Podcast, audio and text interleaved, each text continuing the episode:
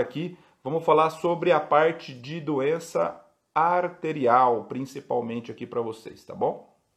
Ok, tudo ok, tudo ok. Vamos lá, o pessoal já entrou. Bom, pessoal, vamos começar então. Hoje a gente vai falar ah, de um tema muito importante que pertence à parte da cirurgia vascular. Vamos falar sobre as doenças vasculares periféricas, principalmente a parte arterial. Tá? A gente vai dividir essa aula aqui nos temas ah, o que gosta de cair na prova é aquela divisão clássica de uma doença arterial obstrutiva crônica ah, e a parte da obstrução aguda. Né? Podemos chamar de insuficiência arterial aguda e crônica. Normalmente fala em doença arterial obstrutiva periférica crônica, fica aquela sigla comprida. Tá? Então vamos dividir assim primeiro: obstrução crônica e obstrução aguda. E depois a gente fala um pouquinho sobre a parte venosa, tá? O que, que eu... Vamos começar sobre a parte crônica aqui para vocês. Tá? Esse é um tema que eu acho fácil da gente entender, né? porque tem lógica, como sempre na cirurgia, quase tudo tem uma boa lógica para a gente compreender aqui. Você não precisa ser um especialista do assunto, você consegue dominar, porque esse paciente eles têm de monte no nosso pronto-socorro, de monte, nos ambulatórios, nas equipes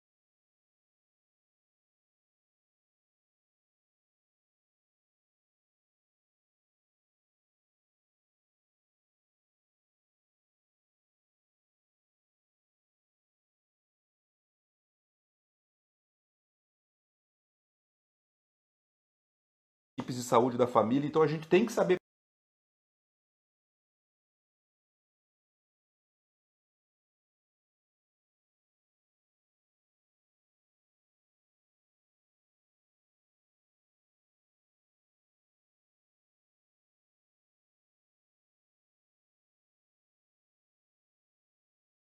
conduzir. Tá? Então, primeira coisa eu quero que você pense neste problema da obstrução arterial crônica como uma doença sistêmica. Tá? Então não é só, não são só as artérias dos membros inferiores que estão comprometidas. Né? Qual é o principal a, ah, fator associado aí? Ah, é a doença aterosclerótica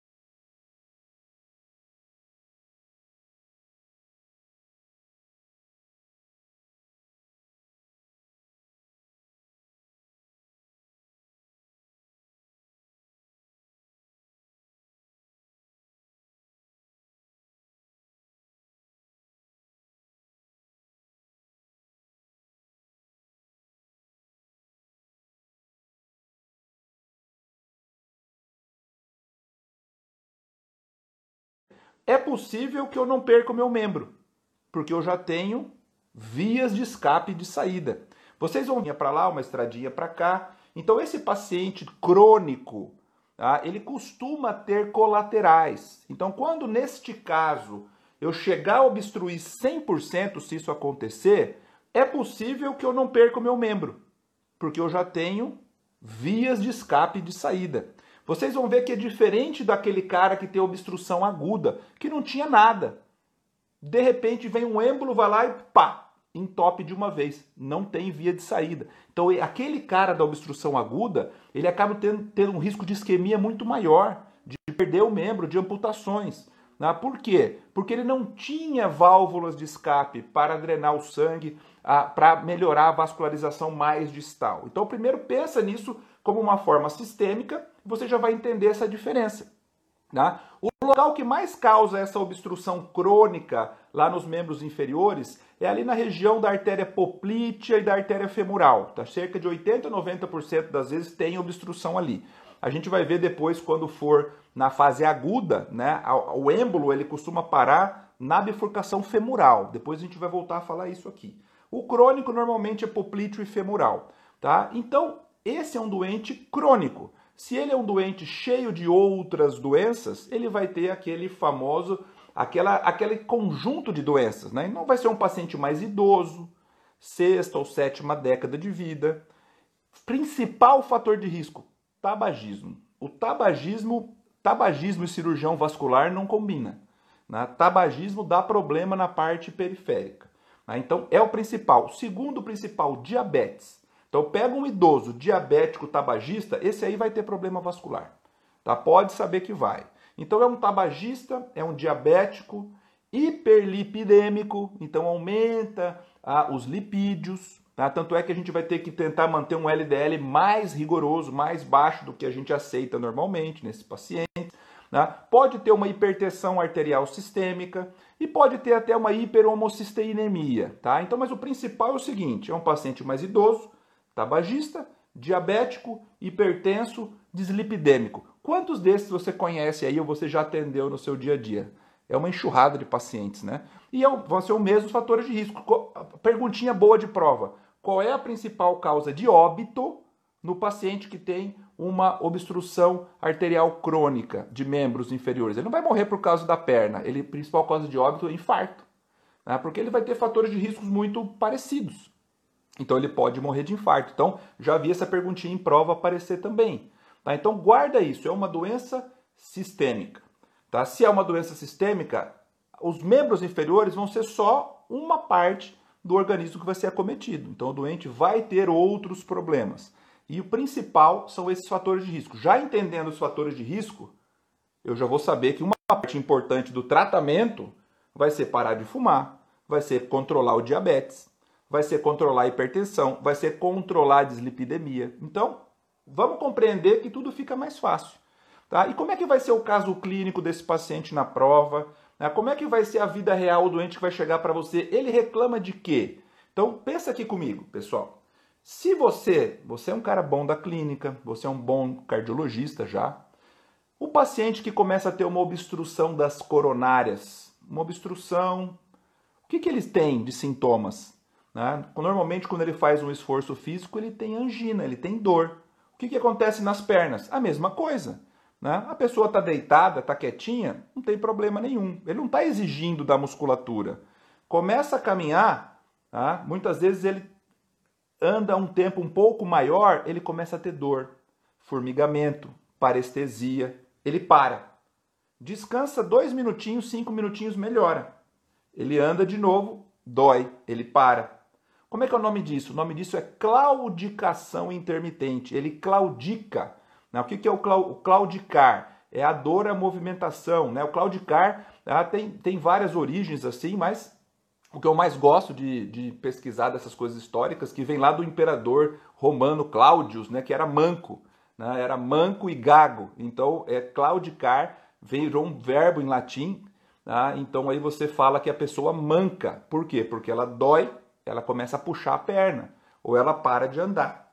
Então, a claudicação intermitente, que é a dor, a movimentação, acontece porque eu tenho exigência maior da minha musculatura e aí classicamente é na panturrilha, porque a panturrilha é a que mais gasta energia. Tá? Então, classicamente é na panturrilha e a pessoa para e depois que ela para, ela melhora. Tá? Então, pode ter uma sensação de cãibra, de peso. Então, guarde essa palavra, claudicação intermitente.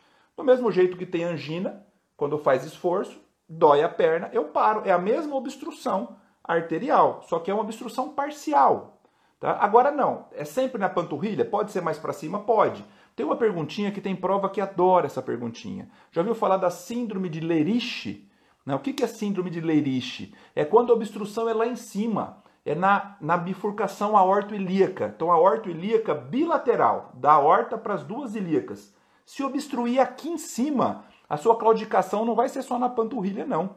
Você vai ter claudicação na coxa, você vai ter claudicação nas nádegas, vai ter uma cãibra no glúteo, vai ter uma dor no glúteo. Então imagina, todo daquele ponto de obstrução para baixo vai ter isquemia na hora que você faz algum esforço. E o síndrome de Lerich, sabe o que, que vem acompanhado? Com impotência sexual. Então essa é uma pergunta assim, às vezes meio esdrúxula na prova, né? O paciente, ela pode estar na urologia, pode estar na vascular, pode estar na parte de clínica. O paciente fala que ele ele tem dor na hora de caminhar, uma dor que vai a perna toda até o glúteo. E ele teve problemas recentes de impotência sexual, tentou tratar, não melhorou nada. Síndrome de Leyrich, né? obstrução da aorta ilíaca bilateral. Tá? Então lembra que isso daí é uma coisa que tem prova que tem fetiche por esse Leyrich aí. Adora cair. Tá? A outra coisa, você pode chegar a um ponto que a sua isquemia vai ficar tão intensa, tão intensa, ah, que ela pode causar, por exemplo, uma úlcera, né? chamadas úlceras arteriais. Muito importante a gente tentar diferenciar O que, que é uma úlcera no membro inferior? Uma ferida, tá? Não é úlcera do estômago, não. Uma úlcera no membro inferior. Quando ela é arterial, por isquemia, ou quando ela é uma úlcera venosa, por dificuldade de drenagem. Então são duas úlceras diferentes. Essa úlcera arterial, ela costuma ser na parte mais baixa do membro, então na pontinha dos dedos. Os dedinhos vão ficando escuros, ulcerados. Pode ser no maléolo lateral, local de pressão. Costuma ser uma úlcera pequena, seca, não fica é, saindo exudato, não fica granulando, não fica sangrando. Ah, e é uma úlcera que dói. Por que dói? Porque tem isquemia. Isquemia dói. Tá? A úlcera arterial dói, ela é seca. Eu vou ter alteração de pulso naquela região também, muito provavelmente. Tá? E eu posso, é, vamos pensar esses outros sintomas associados. Então, além da claudicação, a clássica na panturrilha, pode ser mais alta no leirítico, é que é na bifurcação a aorto ilíaca bilateral. Pode ter úlcera, mas posso ter alteração de pulso. Não é obrigado, mas você palpa os dois lados. De um lado, o pulso vai estar diminuído ou até ausente, normalmente diminuído. Ah, você pode ter também ah, ou escutar um sopro. Já viu algum, algum médico meio esquisito botando um esteto no meio da perna? Está né? Tá tentando buscar um sopro ali, né? no ponto de obstrução, tem uma estenose, o sangue está fluindo com dificuldade, pode criar um som ali na ausculta. Tá? que mais? Você vai ver que a pele fica mais seca, a pele fica fina, brilhante, os pelos vão caindo. Né? Não é patognomônico, não. Tem cirrose, por exemplo, também perde pelos. Mas aqui na insuficiência arterial crônica, você pode ter rarefação de pelos, as unhas vão ficando ah, alteradas, quebradiças, hipertróficas, altera a cor. Então pensa, se não está chegando sangue arterial, ele pode ficar pálido, ele pode ter cianose, né? ele começa a ficar mais frio, então você tem uma série aí de, uh, de situações que vão enriquecendo o seu quadro clínico.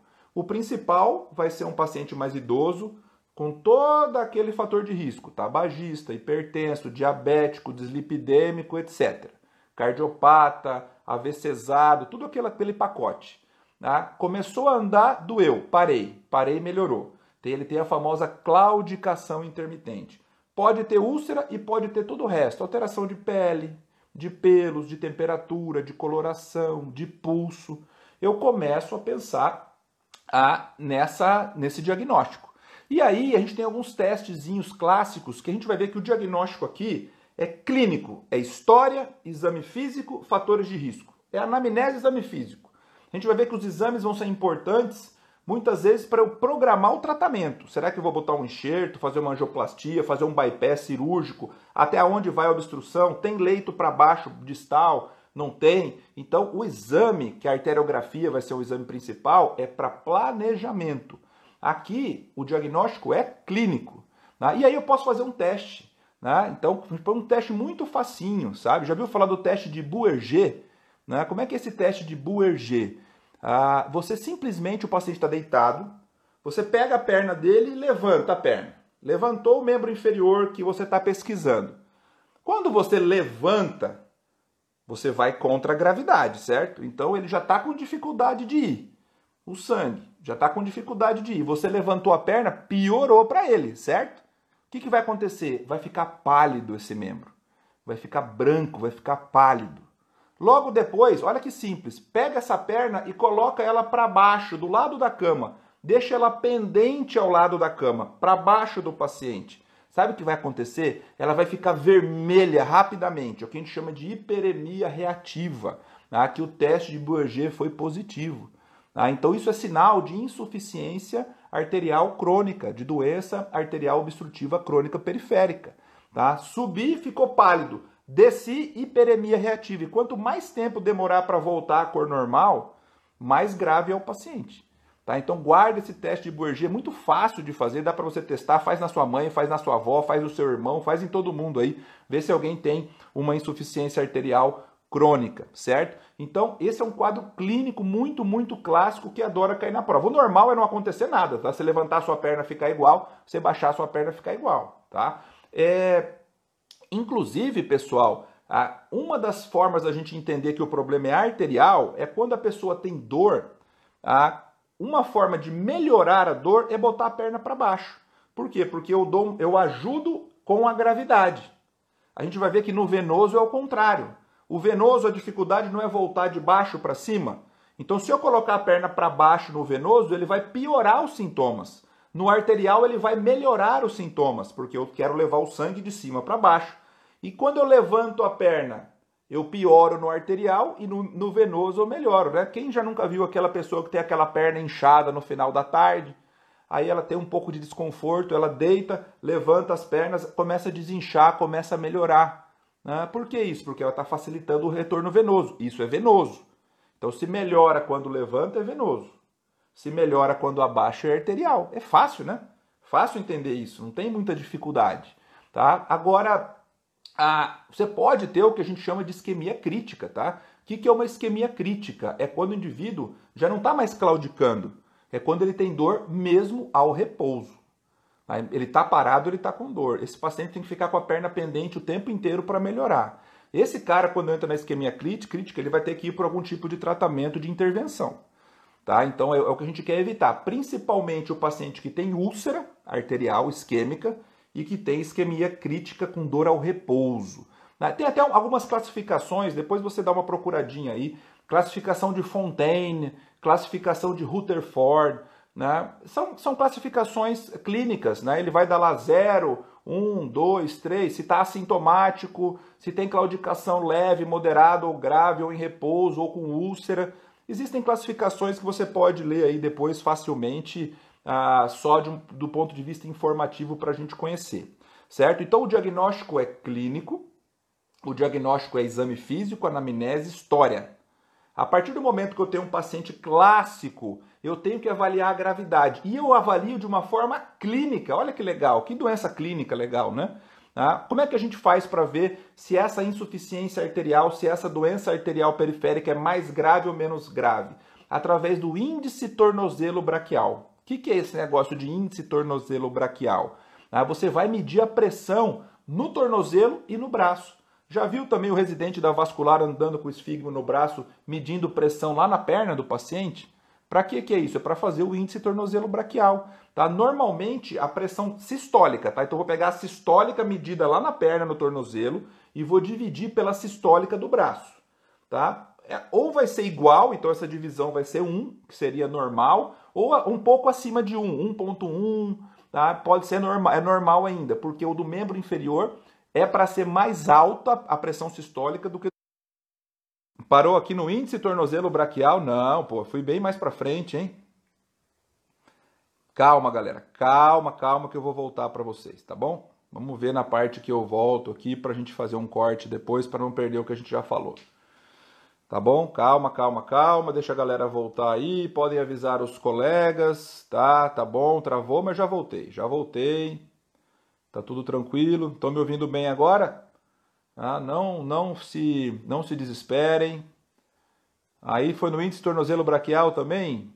Ah, então tá bom. Então eu vou voltar dessa parte aqui para vocês, tá? Vou começar de novo essa parte do índice para não, para vocês não perderem nada. Certo? Ok? Tudo bem? Tudo certo? Então vamos voltar. Já estamos estabilizados. Estabilizados. Ok, ok.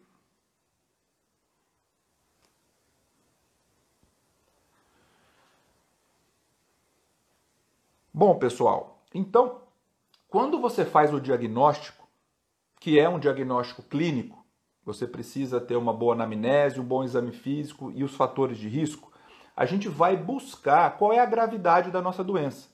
E uma das formas de avaliar essa gravidade é através do índice tornozelo braquial.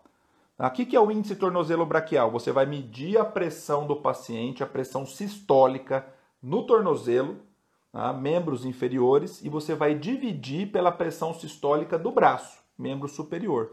Tá? Então, normalmente, a pressão dos membros inferiores ela é um pouquinho maior do que a do membro superior pode ser igual ou levemente maior, certo? Então, essa divisão, a pressão do tornozelo dividido pela pressão ah, do membro superior, se ela for 1, 1.1, tá ok.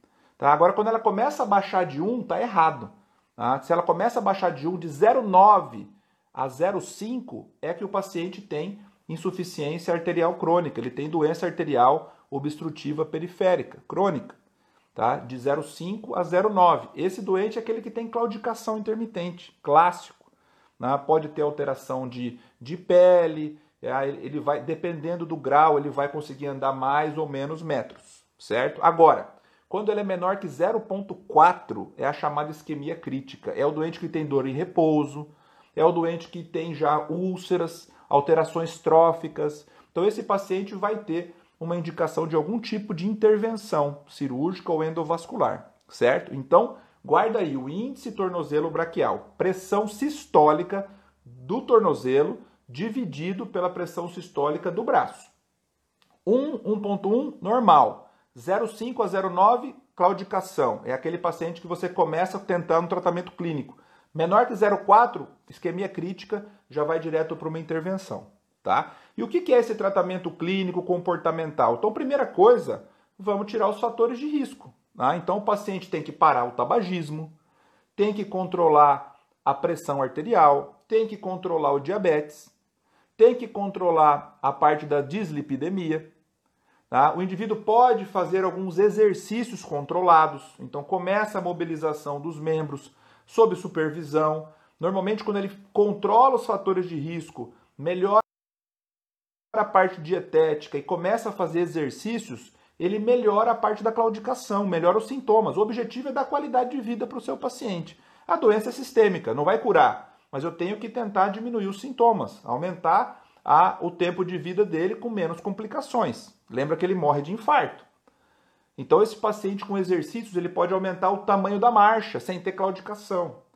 Então, todos os pacientes vão merecer esse tratamento clínico comportamental. E aí tem dois medicamentos que, que a gente usa nesses casos que têm efeitos positivos e que podem cair na prova. Tá? Um deles é o antiagregante plaquetário, o AS. Tá? Então você faz o AS nesses pacientes principalmente tá? para diminuir a chance de eventos cerebrovasculares, porque esses pacientes eles têm os mesmos fatores de risco. Então, existe a indicação de usar AS nesses pacientes. Tá? E também tem uma medicação chamada silostazol. Vocês já ouviram falar do silostazol? Tá? É uma medicação que ela faz vasodilatação, tá? ela tem também um efeito ah, de antiagregação plaquetária. Então, ela ajuda a vascularização e de tornar permeável esses vasos que são mais obstruídos. Então, de medicamento mais usado, AS silostazol. O resto medidas comportamentais, tirar os fatores de risco. Tá? Esse é o tratamento padrão para esses pacientes. Agora, pacientes que têm sintomas graves, pacientes que têm isquemia crítica, que têm o índice tornozelo braquial menor que 0,4, pacientes que têm úlceras arteriais crônicas, esse vai precisar de alguma intervenção. Tá? Então eu vou fazer a arteriografia, tem a angiotomografia, tem a angiorressonância, posso usar um ultrassom Doppler para avaliar também graus de obstrução, mas a arteriografia, a angiografia é o mais utilizado, tá? Por quê? Ele vai desenhar todo o leito vascular para você e ele pode ser terapêutico tá? durante o procedimento endovascular. Então você pode fazer uma angioplastia, eu vou abrir esse vaso, posso colocar um stent, tá? eu posso fazer um tratamento cirúrgico, que é um bypass, eu uso um pedaço de veia safena para fazer uma ponte e pular a parte que está que tá obstruída e levar sangue para a parte mais distal do membro. Né? Posso usar para isso também uma prótese de PTFE. Então existem várias é, indicações ah, de tratamentos técnicos diferentes, mas o importante é a gente saber o seguinte: todo mundo merece o AS, o silostazol e também o tirar os fatores de risco. Só toma cuidado com o paciente que tem insuficiência cardíaca, tá? Que o silostazol ele pode ser perigoso para esse paciente. Isso pode ser uma pegadinha aí na prova, tá? A gente não deve usar se tiver insuficiência cardíaca. Ah, e eu vou pensar nos casos de isquemia crítica, tem úlcera, tem dor em repouso, tem o índice tornozelo braquial menor que 0,4, tratamento direto, ou endovascular ou cirúrgico. Tá? Então guarda essa parte toda da fisiopatologia do negócio, que dá para você entender a clínica e dá para você entender o tratamento.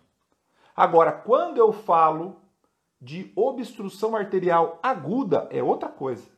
Obstrução arterial aguda é emergência. Tá? Então imagina, estava passando sangue, obstruiu agudamente. Então eu tenho chance de perder o meu membro. É muito mais grave. Tá? É uma emergência. Lembra? Entupiu. Se entupir a coronária, faz o que acontece? Infarto. O que, que vai acontecer lá? Infarto da perna. O que, que é infarto da perna? Isquemia. Né? Só que a perna, a musculatura do membro, aguenta muito mais que o coração e o cérebro. Né? Você pode ficar 6, 8 horas para chegar a ter realmente uma perda, mas tempo é músculo do mesmo jeito. Quanto mais rápido, melhor. Não deixa de ser uma emergência. Não é igual um problema cerebral ou um problema cardíaco, mas é grave. Tá? Então eu vou tentar desobstruir essa obstrução. Então, só tem que pensar o seguinte: vai entupir pelo quê? Ou é êmbolo ou é trombo. E aí tem diferença, pessoal. Tem diferença. Por quê? Porque quando é êmbolo, normalmente qual é a origem do êmbolo? É a origem cardíaca. Tá? É um paciente que tem uma fibrilação atrial, alguma arritmia. É um paciente que tem uma valvulopatia. É um paciente que é um pós-infarto. É um paciente que tem uma endocardite. Tá? Então, normalmente é um problema cardíaco. Tá? E aí o lugar que mais gosta de entupir esse êmbolo é na bifurcação femoral. Tá? Guarda essa daí, cerca de 40% dos casos. Tá? Na bifurcação femoral é onde ele vai entupir. Nesse caso, nós conversamos já no começo dessa aula de hoje. Tá? Lembra que esse paciente, esse paciente, se ele obstruiu agudamente, tá? é porque ele não, não deu tempo dele formar as colaterais. Não deu tempo dele formar as outras estradas para passar o sangue. Então, na, no caso de embolia, a dor é muito mais intensa. É um quadro muito mais agudo. Ele é mais grave, ele é dramático, tem mais chance de perder o membro. Agora, uma trombose, ela acontece onde? Ela acontece numa área que já tem uma placa de ateroma. Então já estava entupidinho ali. Ele já veio devagarzinho, devagarzinho, devagarzinho, aí foi lá e formou o trombo na placa. Então, se esse paciente já tinha um grau de obstrução, é aquele doente crônico que a gente acabou de falar, que por acaso teve um evento agudo. Então, esse doente crônico já deu tempo de ter colaterais. Então, normalmente, o evento da obstrução aguda por trombo é um pouco mais devagar tem uma dor um pouco menos intensa, é menos grave, dá mais tempo para você planejar, fazer arteriografia, tentar resolver o problema de alguma forma. Tá? Então você vai ter diferenças. Aquele quadro que é muito súbito, muita dor, muito agudo, costuma ser embolia, costuma ter problema cardíaco associado. Aqueles quadros que são um pouco mais indolentes costumam ser tromboses. Ah, mas ambos vão levar um quadro de isquemia. E aí, qual que é a clínica, pessoal? Agora a clínica não é claudicação, não. É uma coisa, pá, aguda. Aí tem uma regrinha dos P's, letra P, seis P's, né? Como é que são os seis P's? O primeiro P é de dor, pain, pain, muita dor. Tá? A dor é o, é, o mais, é o sintoma mais importante. O segundo é de pulso, ausência de pulso, né? Pulseless. Na verdade, não é obrigado a estar ausência de pulso, mas quando não tem pulso de um lado comparando do outro, é muito indicativo, mas não é obrigado, tá? Então você pensa em pain, dor e ausência de pulso. Depois, palidez. Não está chegando sangue arterial, está pálido. Depois, parestesia, parestesia, formigamento. Depois, paralisia, paralisia da musculatura, tá? E por último, a chamada poiquilotermia, que é alteração de temperatura o membro vai ficando mais frio. Então lembra, dor, que é pain, ausência de pulso, palidez, parestesia, paralisia, poiquilotermia. Então o indivíduo vai ficar com o membro gelado. Chegou para você nesse caso, você já começa o tratamento. Depois eu vou pensar em fazer exame, porque tempo é músculo. Né? E qual é o tratamento que eu começo imediatamente? Primeira coisa, aquece esse membro. Né? Você pode usar aquelas faixas algodão ortopédico. Então você aquece esse membro, primeira coisa. Segunda coisa, heparinização sistêmica. Tem que heparinizar o paciente. Por quê? Ah, porque quando você vai lá e obstrui agudamente com êmbolo, o sangue fica estacionado ali, ele começa a formar um trombo ao redor, o que a gente chama de trombo secundário. E aquela parte da isquemia ela vai aumentando, a parte da obstrução ela pode subir, ela pode descer. Daí aí você vai ter uma consequência maior de mais isquemia por aumento desse tamanho da obstrução.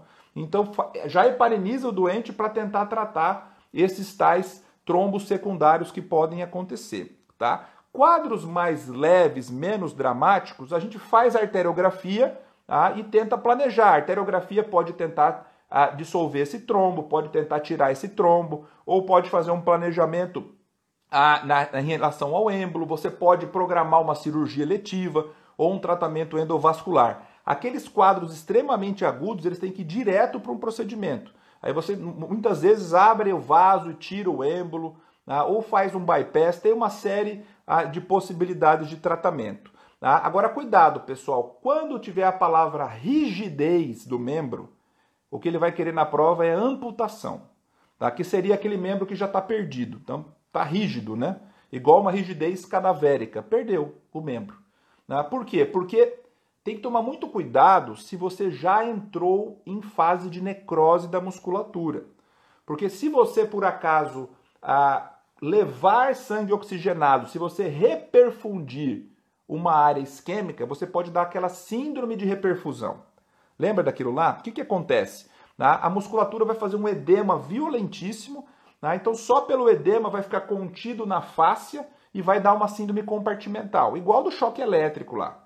Tá? Então, o que, vai acontecer? Além de muita dor que esse paciente vai sentir, uma dor desproporcional na hora da movimentação, a tá? palidez, o pulso pode desaparecer de vez. Tá? Ah, nesse caso, você vai ter que fazer uma fasciotomia, que é aquele procedimento cirúrgico de abrir a fáscia para a musculatura conseguir expandir e respirar. Senão ele vai levando a piora da isquemia pela síndrome compartimental. Tá? Além disso, essa morte de, de musculatura, você tem uma grande liberação de potássio. Né? Você tem acidose lática. Tá? Esse paciente ele vai ter mioglobinúria, a urina começa a escurecer, vai entrar em insuficiência renal. Então, cuidado com a tal da síndrome de reperfusão. Tá? Então, se o músculo, se o membro estiver rígido, é amputação. Tá? Então, eu tenho que avaliar bem se eu posso revascularizar ou não.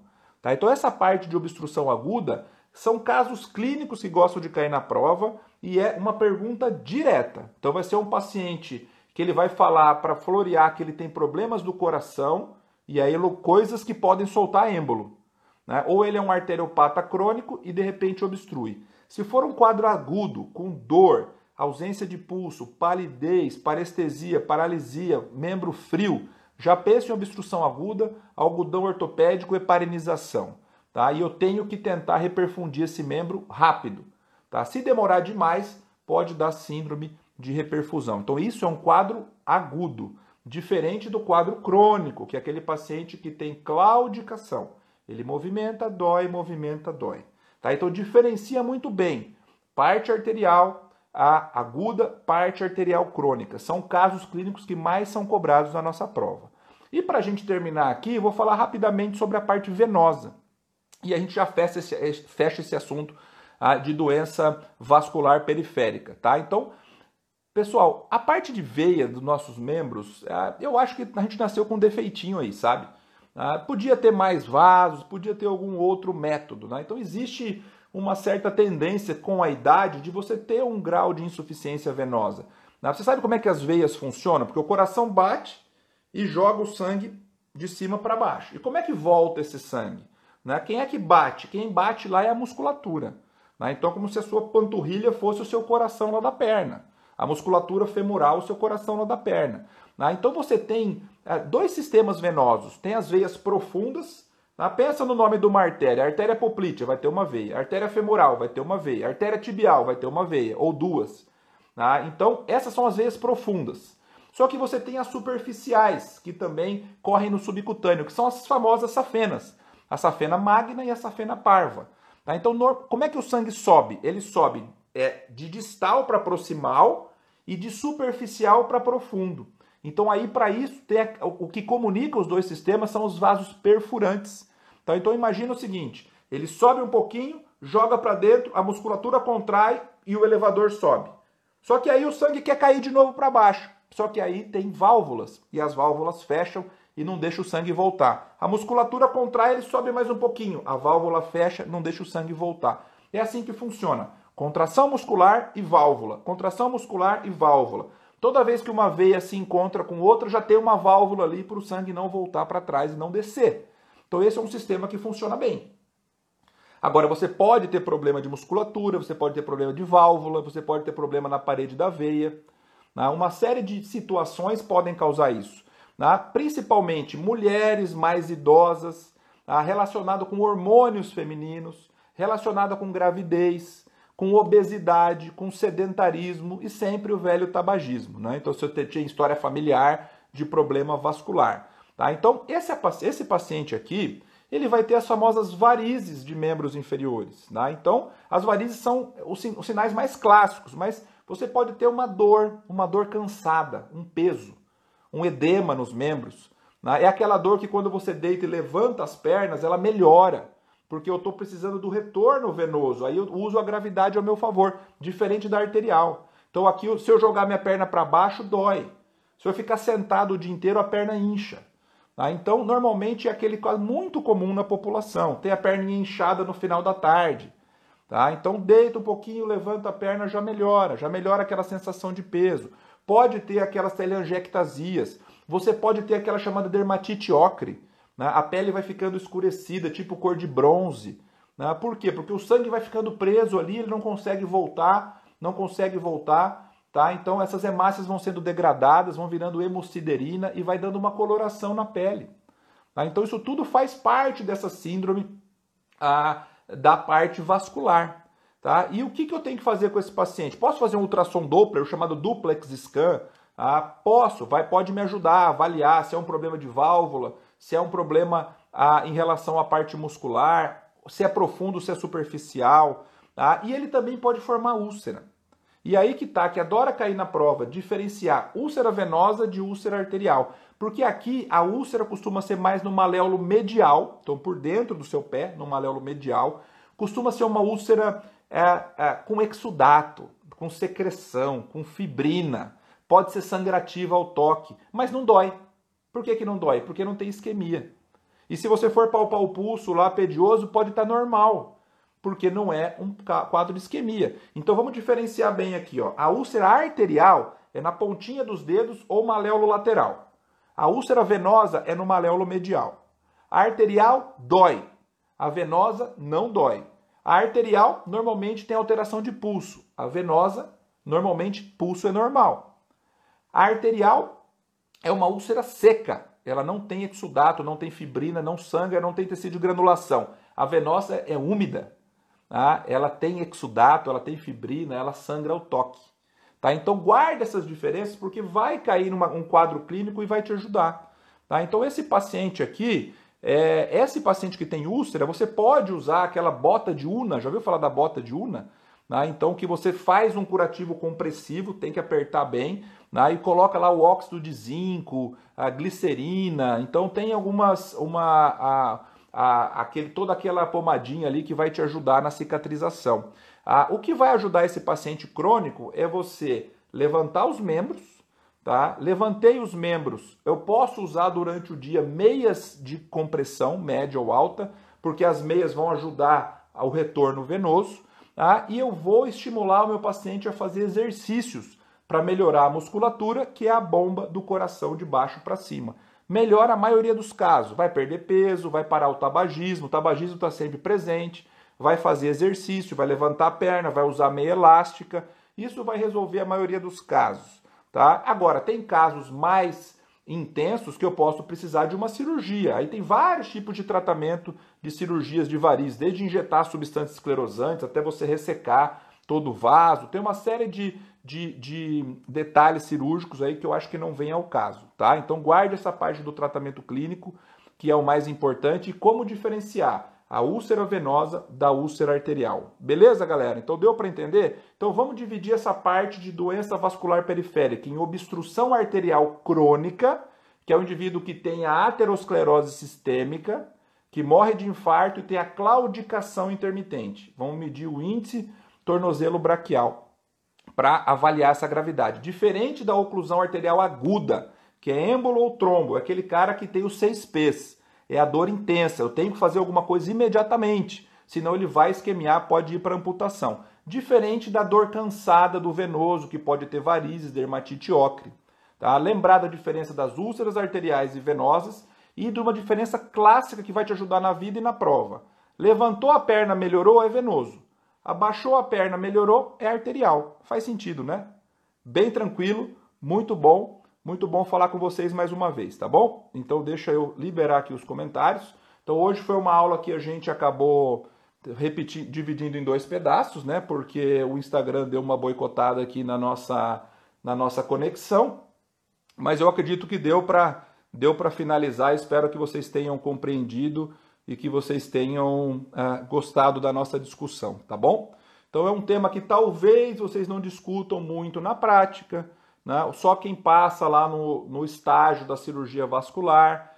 Mas é muito frequente isso, galera, muito frequente, tá? Se vocês estiverem aí passando um tempinho num, numa equipe de saúde da família, vocês vão ver, é, vocês vão ver o que eu estou falando, tá bom? Beleza? Isso aí gosta de cair em prova, tá? Porque sempre sempre está presente na vida. Eu, se fosse fazer uma prova, colocaria uma questão de doença arterial periférica, tá bom? Ah, que bom, vou à aula, também achei, também achei. Obrigado aí pelas palavras, pessoal. Então, galera do Hard Work, podem mandar as dúvidas aí, está à disposição de vocês, tá bom? Bom final de semana para todos. A segunda-feira voltamos, segunda-feira voltamos com mais lives para vocês e Aguardem a ansiedade que o sprint final está chegando aí e eu quero ver a galera participando de várias provas, de vários sprints. Tem muita coisa nova por aí. Esse ano a gente está mais forte do que nunca. Valeu, galera! Grande abraço